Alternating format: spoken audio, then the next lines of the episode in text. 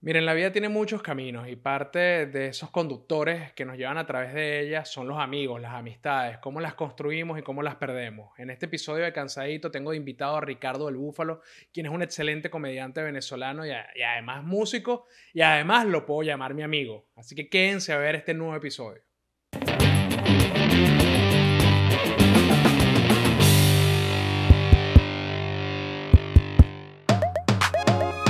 Buenos días, buenas tardes, buenas noches o lo que sea que su reloj esté marcando en este momento. Soy Melanio Escobar y esto que estás viendo y escuchando es estar cansadito de ser yo.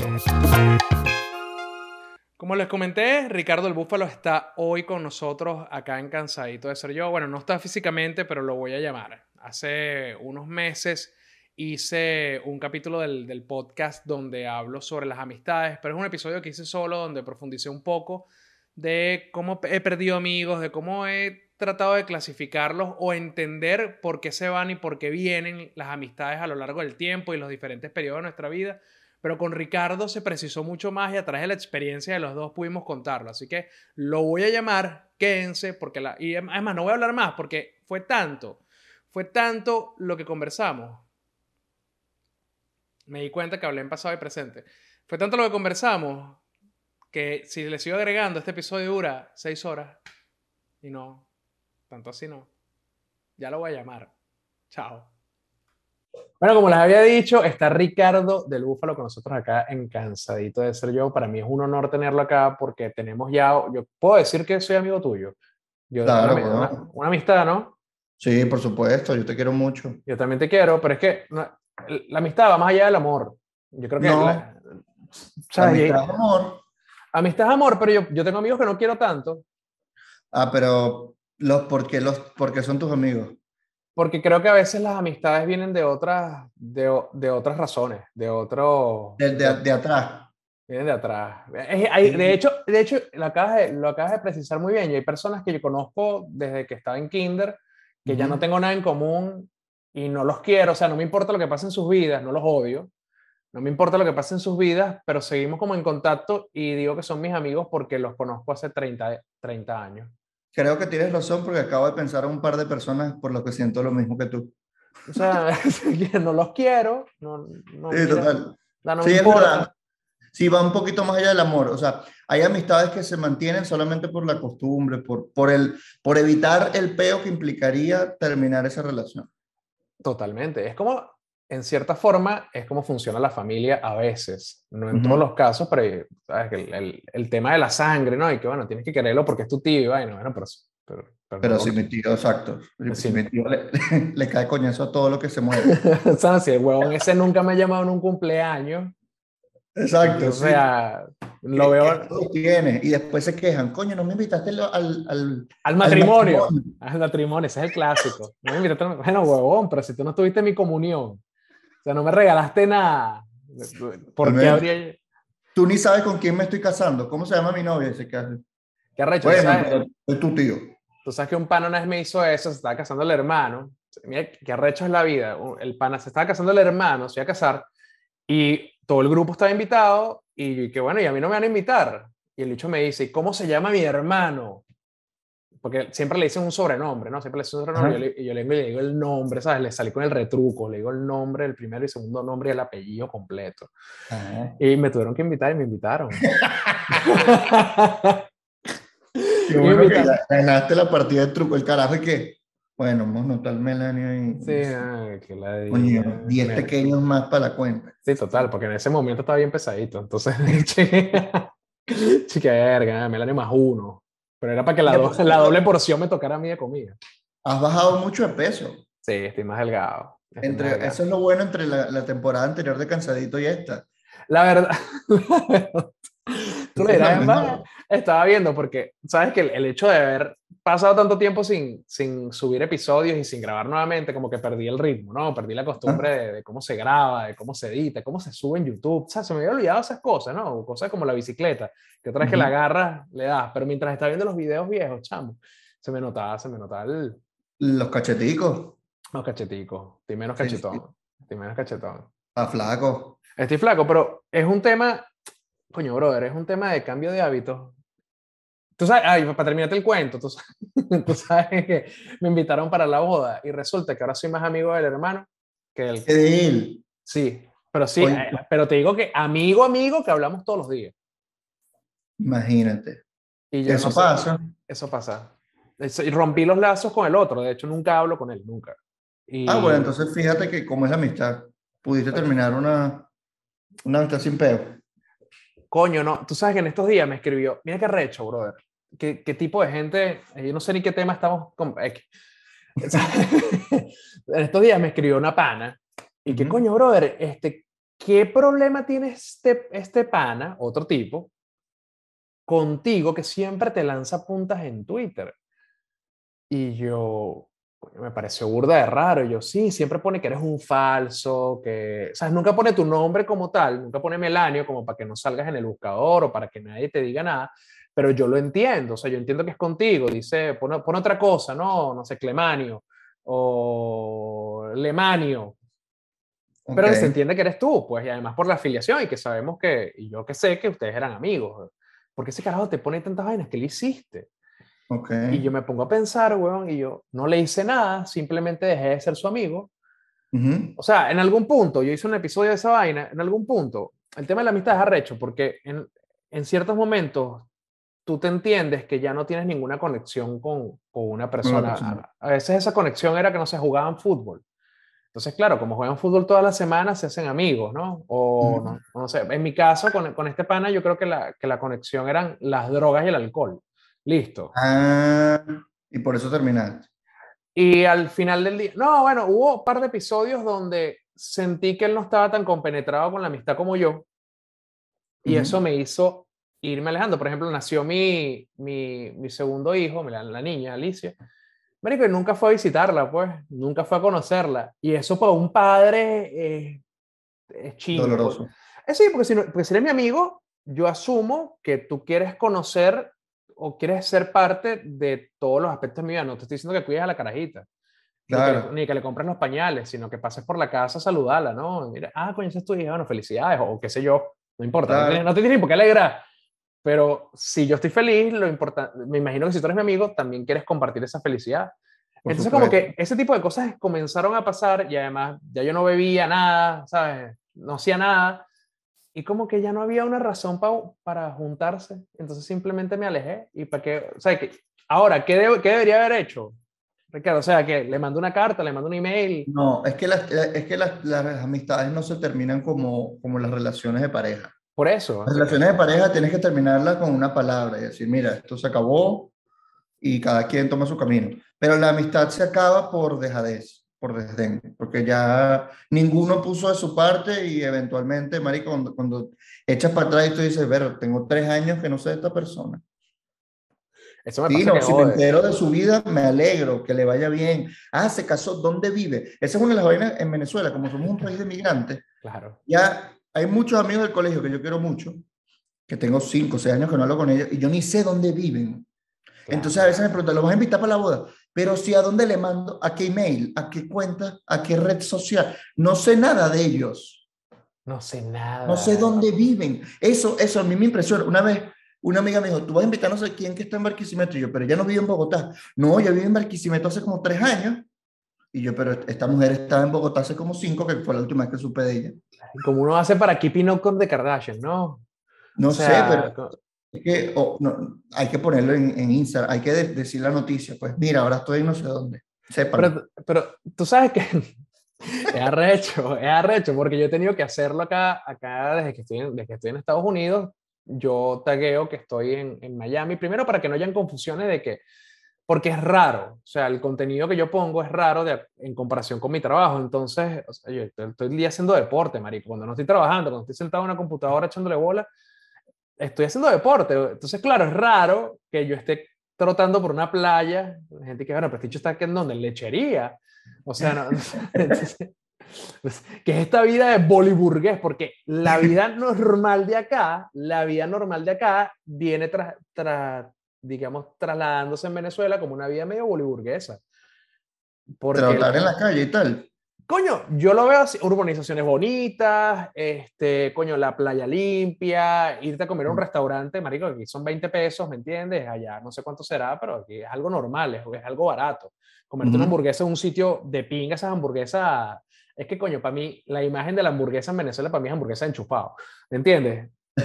Yo sé que las cosas han cambiado. Sí, como, como, eh, marico, como el restaurante ese que, que hace, que está en Venezuela, que pone vallas en la autopista de un postre, que se llama que si bueno, bono, o se llama Ah, así. y, el postre, y el postre tiene tres pisos de brownie, un pote de Nutella, que para qué ponen el pote, el vidrio no se come, amigos. Marico, es una vaina eso grotesca. Y sí que la vaina es un rancho, le falta un afiche de la de campaña Capriles y ya. Total, marico, total. Y además que me, me parece el equivalente a vestirte con, con la camisa de, de Valenciaga, ¿no? O sea, no una vaina Sí. recién vestido. Esos Total. postres, para mí es una gente que, que por primera vez ha visto dos bolívares, huevón, y se me lo voy a gastar en este 15 dólares de 14 pisos de brownie. Amigo, comete un brownie. Sí, marico, en este tobo diabético. Y así, Yo tengo que aclarar que estoy en Miami, claro. porque, coño, la gente se tiende a... con- Entonces, claro, me pasa mucho, huevón, que, que hablo con gente que está acá, y que, ah, pero tú estás acá. Y yo, o sea, ¿qué más, no saben. ¿Qué más aviso tengo que hacer? Si, lo pongo- o sea, si tú me sigues, yo te sigo. Se nota que no me miran, se nota que me skip. Que no, te, que no te ven en la historia completa de los 13 Sí, segundos sí. que montaste. Sí, marico, que me hacen skip, que no le paran bola, porque, coño, yo no sabía que tú estabas aquí. Y yo, bueno, marico, pero Tú que todos los días con, con, con una bebida que sí, Evian. Y tú que ¿dónde voy a estar? Marico, yo tomo todos los días Fiji. Es algo- Que cifrino, marico. Te pasaste. Eso sí es boliburgués. Pero- tú sabes que es barato, es barato. Esa es la vaina. Esa es la otra. Ajá, ajá, me tomo mi botella de agua Fiji. Acá es, es barato, es Mm. realmente barato. Pero en En Venezuela. me- Costco. en Costco, por supuesto. Yo compro la caja en Costco, que es el macro. Para los que no saben qué es Costco, es el- lo que era macro. En Venezuela. en- ajá, en Venezuela. O supermercados éxito. Una vaina así, ¿sabes? Una vaina que, que compras por cantidad gigante y sale muy mayor. económico. Al mayor y sale muy económico. Entonces, claro, ¿qué pasa? Aquí el agua es potable, huevón, y le ponen demasiados químicos y ya yo me cifrineé. Entonces me da, me da miedo tomarlo. Después de que tengo 30 años bañándome con tobo de agua marrón, Ujú. ahora me da miedo tomar el agua potable de Ahora. Melania se baña con agua Fiji. Ahora me, me lavo la cara, así, con, ¿sabes? mientras me hago el skincare, con agua mineral, ¿tú te con imaginas? agua, con agua mineral, claro, porque Sí, ahora sí. hago- me hago skincare. Pero sí, eso pasa con, con los amigos que se van. O sea, que uno no tiene idea dónde están y uno los quiere mucho y les desea felicidad, pero ya salieron de la vida de uno, porque cada quien tomó. Salieron. Es que la migración, la migración termina siendo una ruptura, termina siendo una ruptura impuesta entre las amistades. O y no sea, necesariamente la migración, porque mi mejor amiga vive en Uruguay desde el 2000, no joda, 7, una vaina así, 2008. Se graduó del colegio y se fue por Uruguay. qué recho, la, la única persona que sé que está en Uruguay, venezolana. Totalmente. Y, y es, y tiene mucho éxito ya, trabaja como operadora turística, incluso ahorita acaba de empezar como productora de conciertos, produjo el concierto, eh, trabajó en la producción del concierto de Cervantes y Florentino Ah, qué bien. Y, y lo hizo muy bien y ella, eh, o sea, tiene toda la vida, de hecho la fui a visitar, yo conocí Uruguay para irla a visitar a ella. Qué brutal. Y para algunas personas la migración es ruptura, pero yo creo que es sencillamente dejar de hablar porque sabes que si tú hablas con esa persona ya no vas a saber de qué hablar. O sea, es como en qué tienen en común, más que, bueno, cuéntame tu vida, te cuento lo mío y después ya es como Y qué bueno, Ah. cuídate. Pedimos la cuenta. Pero que Algo que pasa, eh, a ver, el- yo, yo sí lo veo como una especie de, de- quizás no ruptura, porque hay casos de casos, es tu mejor amiga, no te ibas a, o sea, si ella se, se Claro. muda para China, huevón, tú vas a seguir en contacto de cierta forma con ella, pero digamos la- las amistades, lo- los, papeles secundarios de nuestra, de nuestra película, huevón, esa gente que, que, que entraba y salía de nuestra vida y estaba como itinerante, Ujú. en, en en nuestro, en nuestros disfrutes, en nuestras salidas, lo Sí. que sea. Marico, una- se mudaron para algún lado y ya yo... Es como si me los hubiesen borrado el cerebro, ojo. Si aparece, si me lo consigo acá en Brickell o si me lo consigo, no sé, en una playa o, o donde sea, probablemente, qué fino que te estoy viendo, vamos a tomarnos un café, qué sé yo. Pero ya para mí no, no, no me importan. Swipe. Claro. Eh, es eso. Es que la vaina es que suena feo, pero es que no es que les deseas mal. No, no, para nada. es que sencillamente te tienes sin cuidado y yo creo que llega una edad, creo que el tema que estamos hablando acá es de la edad. Llega una edad en que no te importa fingirlo. Cuando tienes 17, ah, quieres ser amigo de todos porque no sabes quién es tu amigo y quieres tratar de hacer amigos para ver, coño, quién te queda, ¿sabes? Es como... estás armando tu clan. Uno agarra los, los, juguetes de la, de la piñata, como que todos, los, todos son míos. Oye, se quedó pegado en la mejor parte de la analogía. Y te quedan cinco. Te quedaste, la, ya, te quedaste pegado en la mejor parte de la analogía. Se me quedó pegado el internet. Sí, pero no, por favor, la vaina de los juguetes de la piñata está increíble. Sí, o sea, los amigos son, al principio, cuando uno, está, cuando uno tiene 15, 14 años, cuando, cuando uno va para la piñata y agarra todos los juguetes que puede, y en ese camino alguien te va a quitar unos juguetes, se te salen otros por detrás y te quedan tres, cinco, seis, siete, diez, los que te quedan, pero esos van a ser tus amigos. Entonces, más o menos, Así uno, uno es a los 17, uno quiere agarrarlos a todos. Llega a los 30 y te das cuenta, tú echas para atrás y te dices, bueno, yo la verdad, la verdad, tengo como 10 amigos. Y la verdad, tengo como 3 amigos. no, y, si te, y si te pones a hacer la lista de a quién tú le podrías pedir plata, te quedas con un amigo. Eh, ajá, que te da plata así sin... Sin, sin peo. O sea, tú llegas con un problema, mira, brother. Eso, este, me paga cuando pueda, no te van a cobrar. Eso. De verdad estoy grave, necesito para mi mamá, lo que sea. Préstame plata, toma. Uno solo. Uno solo. Y, y, ahí es cuando uno le gustaría tener amigos con plata. Porque esa es la vaina. El que yo sé que me prestaría no tiene ni un medio. sí, es eso. Eh, ahí es la amistad verdadera. Cuando te presta lo que no tiene, te da lo que no tiene.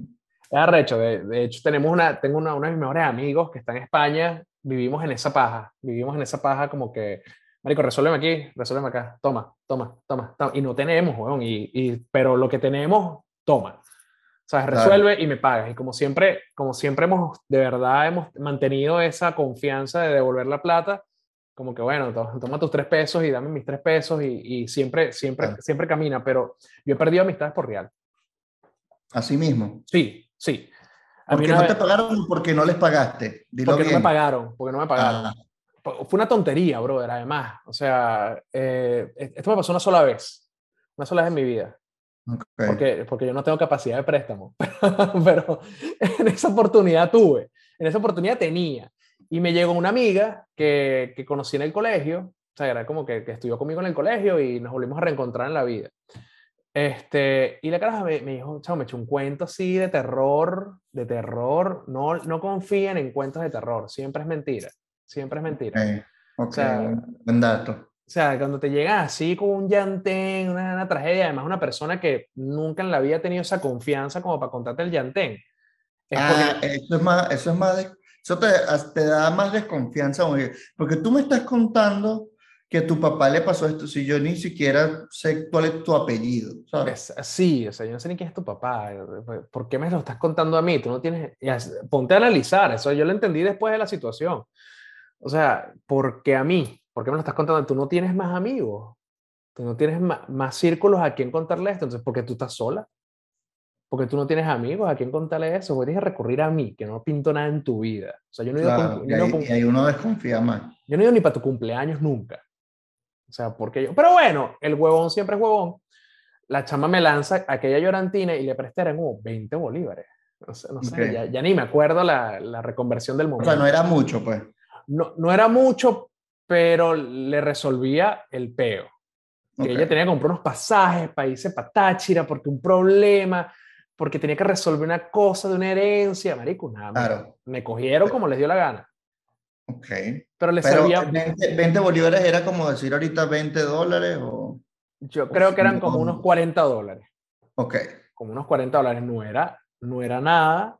No era, no era mucho, pero coño, si a mí me den 40, yo quiero que me los paguen. O sea, hace, hace, 40 dólares es, difícil. Claro, claro. o sea, que quizás no, no tengan un poder adquisitivo muy alto, pero producirlos cuesta. Sí, sí, sí. Aquí son tres horas de trabajo, ¿me entiendes? Claro. hay que verlo. Entonces, bueno, le presté los 40 dólares y la caraja, marico, desapareció. Más nunca. Más nunca. Desapareció, el, desapareció la existencia, desapareció de mi Facebook, desapareció de Instagram, desapareció de todos lados, marico, por 40 dólares. Ojo, yo no le estaba, yo no, yo no era fastidioso, no le estaba cobrando, pero ya sí, bueno, pasan como seis meses y le escribí, pues, que mira, ¿qué pasó con, con la plata? y no te respondió nada. No, como que me lanzó un embuste, como que me lanzó un embuste y de repente desapareció de, de las redes sociales. Y como a los dos meses me escribió la mamá y que buscando trabajo. Que si le tenía un trabajo para, para ella, y yo, señora, pero dígale a su hija que me pague. ¡Qué bola! La señora no me escribió más.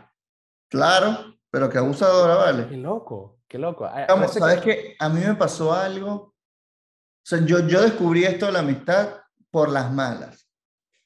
Porque yo tenía una persona que yo consideraba mi amiga, o la conocía desde el colegio, no, no estudió conmigo. Grave error. Pero un día ocurrió un accidente y la manera como ella reaccionó me hizo sentir, o sea, que eso no era una amistad de verdad.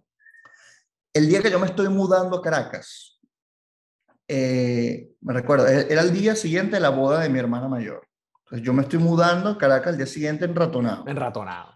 Exacto, me estoy yendo en, mi carro, que era un Fiesta Power, pero me mandaron con, con, coño, con un chofer porque yo no, no podía manejar y yo no sabía manejar carretera. Yo tenía 21 años, o sea, yo no había manejado nunca solo y menos en Ratonado. Entonces me está llevando este, este muchacho. Y yo venía en caravana con otra chama y ella venía detrás de mí. Esta chama en el puente de la Cabrera se le fue, no sé, no sé qué pasó, me llegó por detrás, me chocó y yo le llegué al carro del frente y el carro del frente chocó el del frente. O sea, fue un choque de cuatro carros, de tan duro que, que, que me chocó.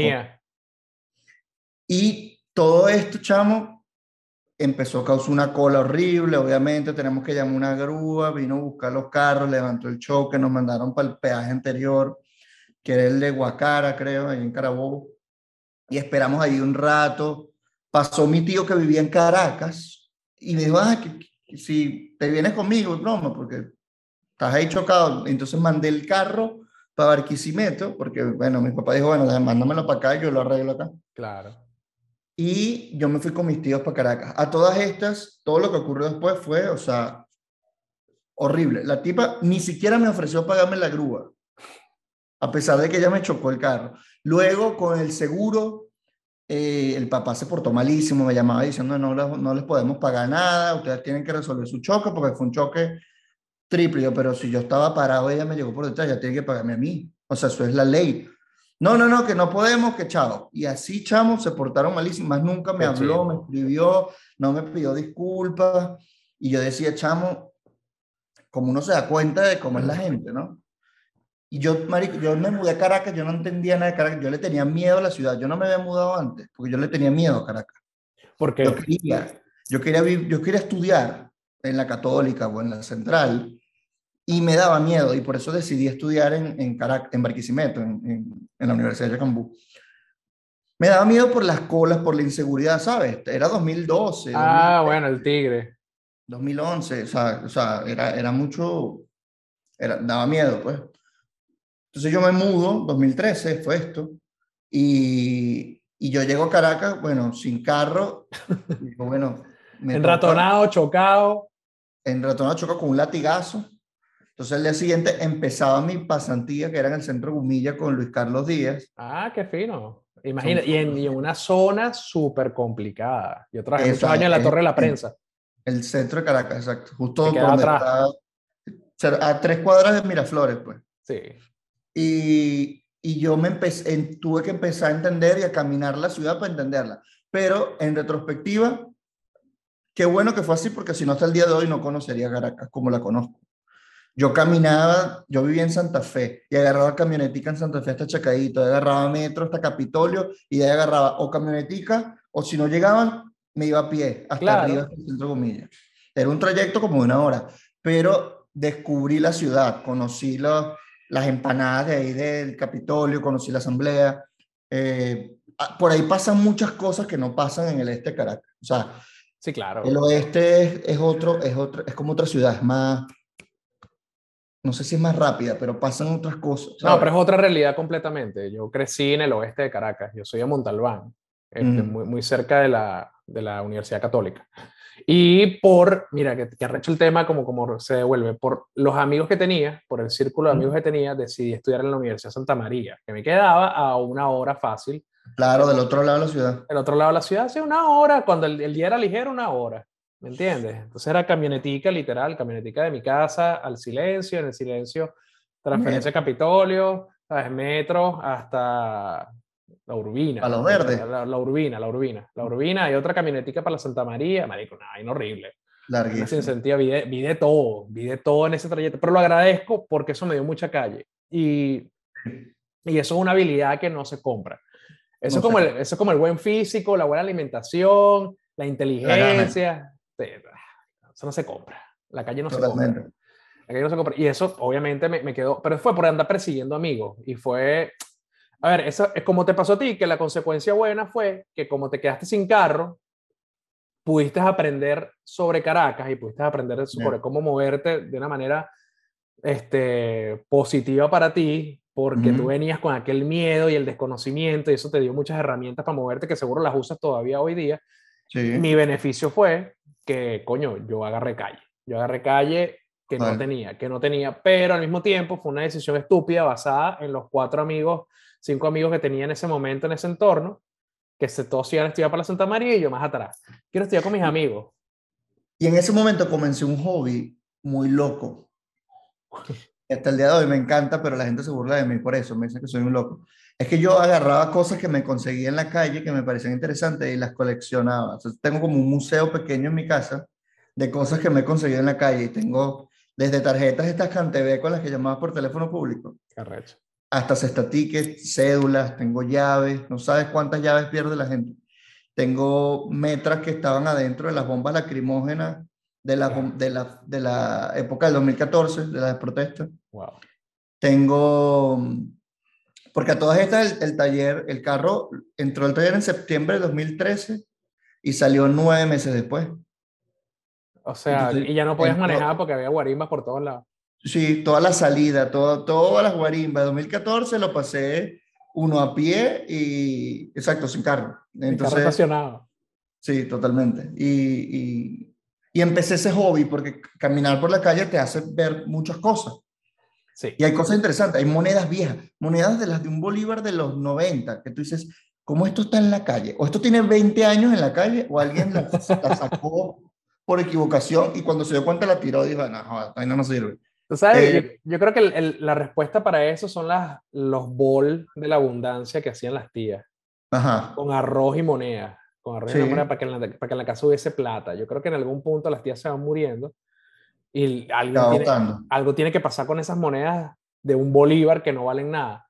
Y la gente las les botan. empezó, las botas en la basura, huevón, porque, ¿sabes? Porque, ¿qué, qué pasa? Las cosas son, las, nuestras cosas, a menos que tengan un valor económico, o sea, una computadora que puedas vender, Son basura. el, el Funko de las viejas, el Yadro, que quizás lo puedas, ¿sabes? Que, que quizás lo puedas vender en eBay. El palo de la felicidad. El pala- sí, pero lo, lo demás tiene valor, valor sentimental. Y cuando llega el Sí. so- y cuando llega el hijo, que bueno, se murió la mamá, bueno, ya, ya se lloró, todo triste, tiene que agarrar a ver qué coño, qué hago yo con este poco de peroles de mi mamá. ¿Sabes? Ujú. Ah, Coño, yo creo que las- de las primeras vainas que salen de la casa es el bol de la, de la, de la prosperidad. Total. Sí, me pasó cuando, cuando mi abuelo se murió, o sea, las cosas que para él eran tesoros, para los demás eran basura. Era como que, ¿qué hace? Basura. Mi abuelo coleccionaba, chamo, insectos y los disecaba. Mi abuelo colecciona- coleccionaba piedras, caracoles, él coleccionaba toda vaina. Yo creo que de ahí vino mi... mi Sí, yo creo que viene tu, tu de- cosa de, de- tu, coleccionaba cajas de fósforos de, de hoteles, weón. Eso era muy común. Eso era muy común. Eso, era- eso es como el, el equivalente de nosotros a los imanes de, de los sitios donde uno viaja, Ah, los souvenirs, eso. los ajá. souvenirs, y a las entradas de concierto. Sí, Que uno las guarda y vaina. Coño, el concierto de Metallica, coño. claro, pero tú estás guardando una experiencia. Bueno, con el hotel quizá. ¿Qué guardando... sabes tú qué hizo en ese hotel? Ok, eh, puede haber, eh, tienes un buen punto. tienes Era, un era buen como punto. con Miranda, era el que guardaba los pelos. Ah, Miranda guardaba el vello público. El sí, vello público. daba una tijera, trasquilaba a la mujer y que ¡cha! Pinchazo, ¿no? Yo tenía mi corte brasilero, ahora es brasilero con un mechón. Sí. Bueno, quizás, o sea, yo me acuerdo de mi papá tenía una colección de fósforos de, de hoteles y restaurantes. Y yo me imagino que era la experiencia de haber ido, de decir, coño, yo comí aquí en el, en el, tinajero de los helechos. Es, como el ping de ahora que uno pone en Google Maps. Claro, o cuando Foursquare, que te hacías el alcalde de, de, la tasquita. Sí, sí, como que yo estuve aquí, entonces yo tengo, yo aquí tengo mi, mi, mi caja de fósforos de, de, marca, ¿cómo se llama esta marca? Viceroy. Que Viceroy. No existía, pero en su época era, hasta Reino Tolina hacía publicidad. Qué y estaba su cajita de fósforo. Entonces toda esa vaina se votó. Y yo decía, pero ¿cómo lo va a votar? Lo, lo, coleccionó toda su vida. Y yo, bueno, ahorita están en su muerte. ¿Qué vamos a hacer? ¿Qué hacemos con eso? Votarlo. Entonces yo, por ejemplo, yo me quedé con algunas cosas de él. Yo tengo una cajita donde tengo su navaja, que su navaja me acuerda mucho a él porque él hacía muchas cosas en, la, en el jardín con eso. Y esa navaja, a pesar de que no es de marca, no debe valer 5 dólares. pero, pero para mí el valor sentimental. Un eh, dolor de espalda. él tiene como unas morocotas, arrachísimas. Tú sabes que eso pasó también cuando murieron mis abuelos, que, y eso también va, Marico, que recho lo, lo, que significa el sentimiento y la, la, valoración que le puede dar uno a, a, objetos. Todo lo que tenía mi abuelo fue primero como mi papá.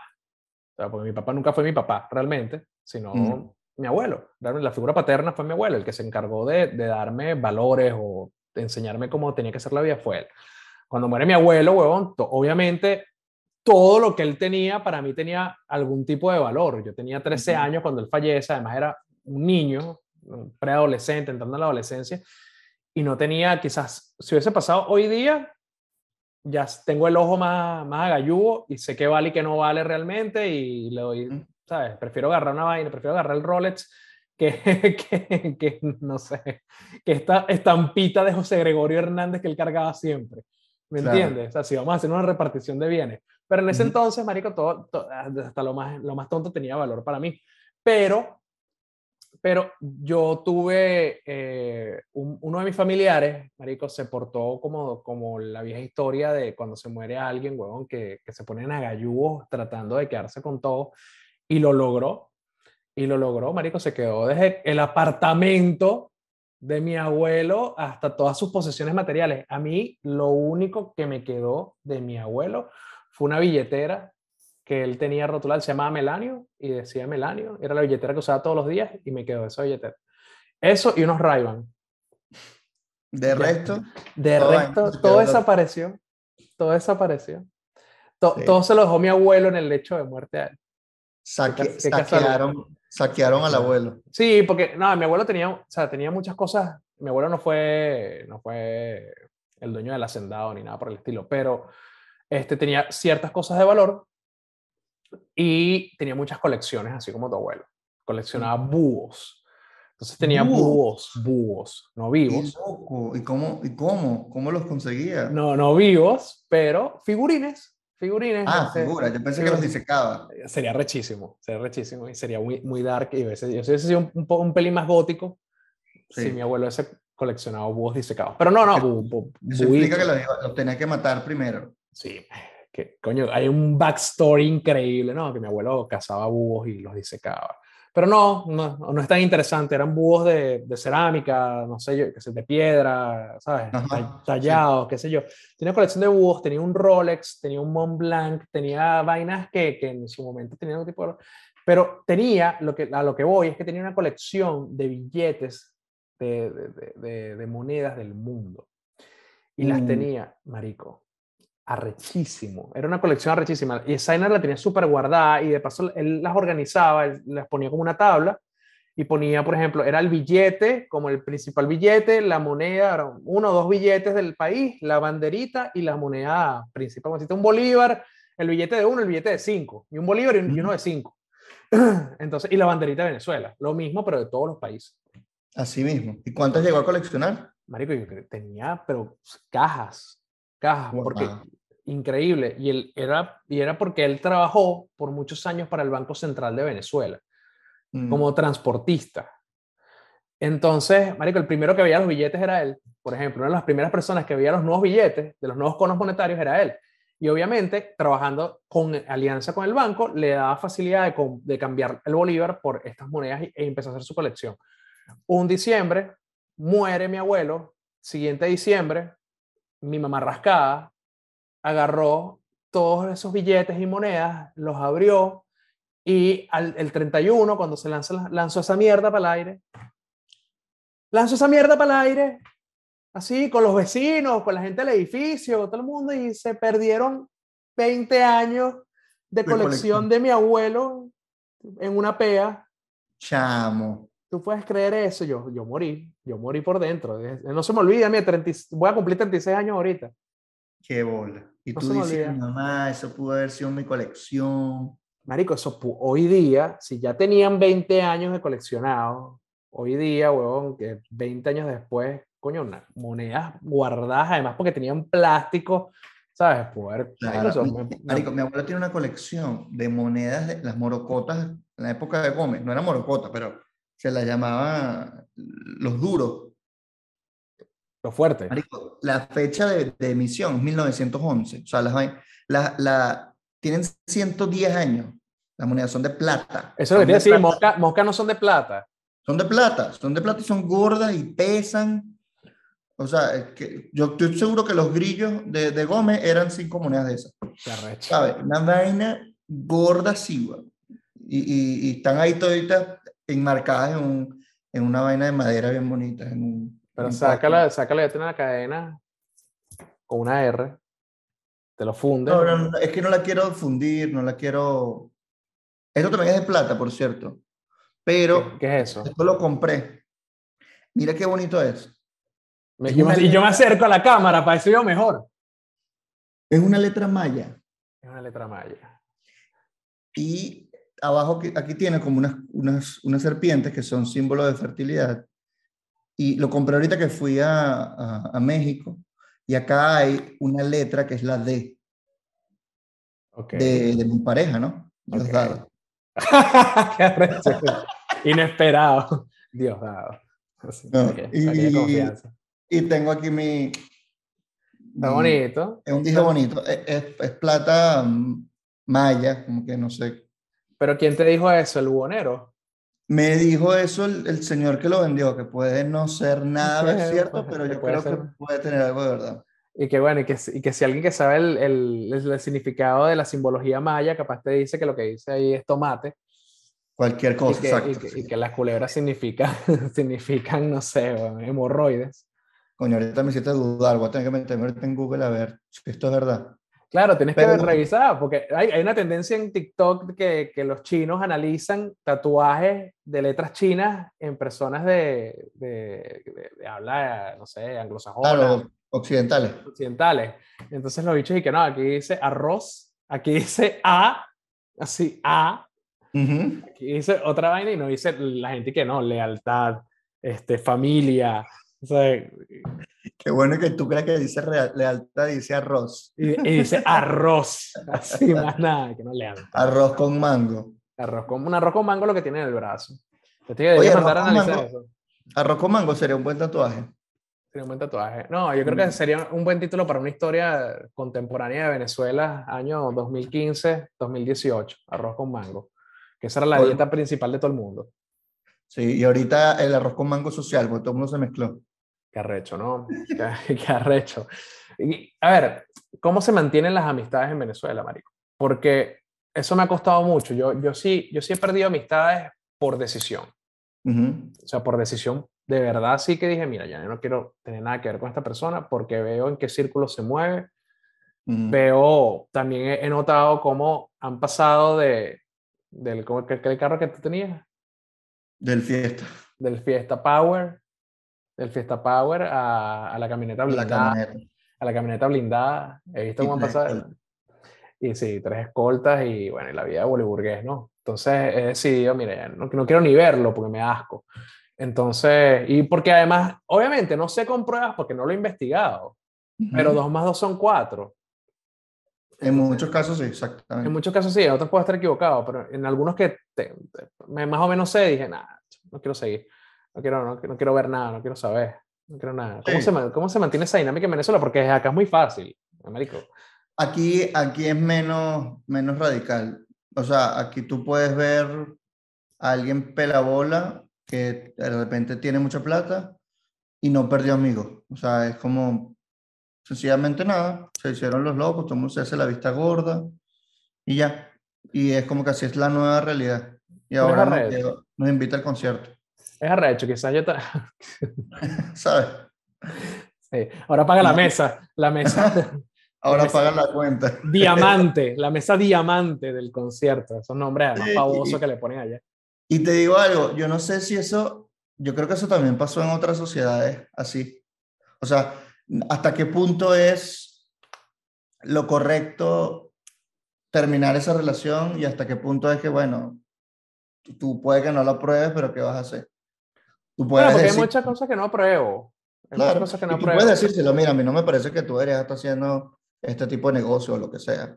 Este, pero de ahí a terminar la relación también es otro, es otro paso, ¿no? O sea, la vaina es que todo, todo, tiene que ver con tus valores, porque al final del día las amistades también se pueden terminar por el tema de los valores. O sea, si yo considero que, considero que no me quiero juntar con una persona que es mentirosa, Ajá. y yo sé que tú eres un mentiroso y porque yo no miento, no me gusta la mentira, yo termino la amistad. O sea, si no me gusta que te hagas millonario a costilla de, la, de los derechos humanos de todos los venezolanos, del sufrimiento de los venezolanos, yo prefiero no ser tu amigo.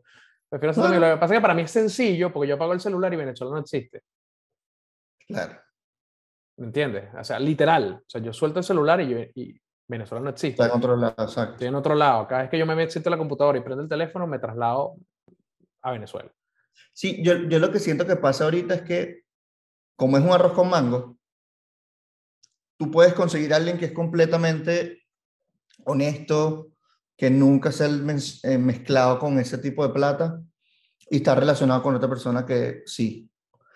Y puede que tengan hasta un negocio juntos. O sea, puede que tú eh, tu, tu, amigo es un socio eh, de un negocio y es completamente honesto y le echa bola y tú no ha cambiado su, su, su estilo de vida, o sea, sigue igual o sea, capaz tiene un pelín más de plata, pero... Claro, porque le va bien en el negocio, pues. Le va bien en el negocio. Pero es honesto. Y tiene, otro, y tiene otro socio que es Shady, que es una vaina que tú no sabes de dónde viene, sabes que tú mm, no sé qué es esto.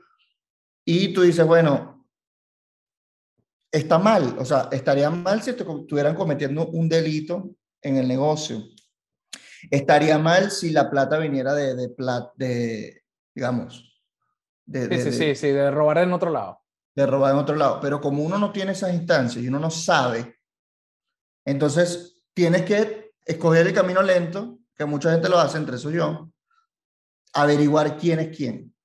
Entonces, a mí, me, por ejemplo, me llegan marcas a, a, escribirme, mira, queremos anunciar contigo en Instagram y tal. yo, bueno, ¿quiénes son los dueños de este nuevo negocio? Y no, no, no me quieren decir, y bueno, muchas gracias, hasta luego. Y ya. Entonces, si me dicen y yo averiguo y veo que todo bien, bueno, vamos, vamos a anunciar. O sea, que a mí me pasó, a mí me pasó eso exactamente. Yo iba, yo iba a poner una valla en la autopista, una valla promocionando la, la radioestación, que estuvo mucho tiempo, es bien bonita, parecía un disco de los Sex Pistols. Pero cuando averiguo la primera, la primera empresa, menos mal que yo sí desconfiado con muchas cosas. O sea, me dan los datos de la empresa, voy a pagar la valla, en ese momento están en, en precio de gallina flaca, este, ahorita ser costosísimo porque Venezuela se puso muy cara. Pero en ese momento era muy barato, era muy barato montar una valla. Por eso es que tú veías vallas, marico, de vainas súper fantasmas y que mototaxi la línea, ¿me entiendes? Y una valla en la autopista, porque era muy barato, era muy barato. Pero cuando, cuando me pasan los datos de a quién le tenía que hacer la transferencia, obviamente era una transferencia en Cel, ahí me dan el nombre, el nombre, y se me ocurrió ponerlo en Google. Coño, el carajo sancionado por los Estados Unidos. No, por investigación de lavado de dinero, corrupción. Al tipo al que le tenía que hacer la transferencia. Yo, mira, menos mal. Y vas a meter en ese peo. Coño, porque, o sea, me voy a meter en un peo sin saber. Sin saber. Por eso mismo, tú no puedes hacerte una marca porque, tú, porque tú ves, licor es licor. Ah, así que bueno, licor es licor. Yo, entonces yo salgo como un huevón, ah, licor es licor, el mejor licor de que me he tomado los licores. Y resulta que la vaina es dueña. Es la hija del novio tuyo. Ajá, entonces. y eso pasa mucho, chamo. Entonces, hay lugares así que tú dices, bueno, pero esta marca abrió hace dos años, ya tiene un millón de seguidores, ¿y de dónde? Y, y, quiere que yo anuncie con ellos y tiene 30 likes y, y tiene, y tiene unas tiendas inmensas y yo, no, mío, gracias, yo voy por debajito. Bueno, como aquí, como aquí, aquí también es jodido. Aquí también el, el, una de las cosas que ha construido ciudades como, como Miami eh, Sí, el lavado. es lavado de dinero. O sea, eso, Claro. eso lo sabe todo el mundo. Eso es un... Exacto, entonces llega un momento en que tú dices, la plata se lavó y llegó a, marico, hasta, hasta la caridad en una iglesia, ¿sabes? Claro. Entonces, llega un momento que ya uno no puede perseguir eso. Ahora, si tú sabes de quién es la plata y aún así haces el negocio, eso es otra cosa. Sí, ya eso es un tema moral. Eso es un Pero tema si tu- llega- tu- O sea, No, sí. pero bueno, pero o sea, si te... Ajá, pues, porque puede haber un financista de una universidad privada Ujú, que Tal mira, que le suelta plata a la universidad. o sea, Esa plata puede venir de cualquier lado, cualquier locura, cualquier ilícito. Y la Total. universidad te contrata a ti como profesor. Ujú, Total. modo. Entonces, al final ese es mi jefe. O bueno, no es mi jefe, pero mi sueldo viene de ahí. Es el que El le señor. lanza la, la plata al pote. Di- digámosle el señor Chorrín. Vamos a decirle así.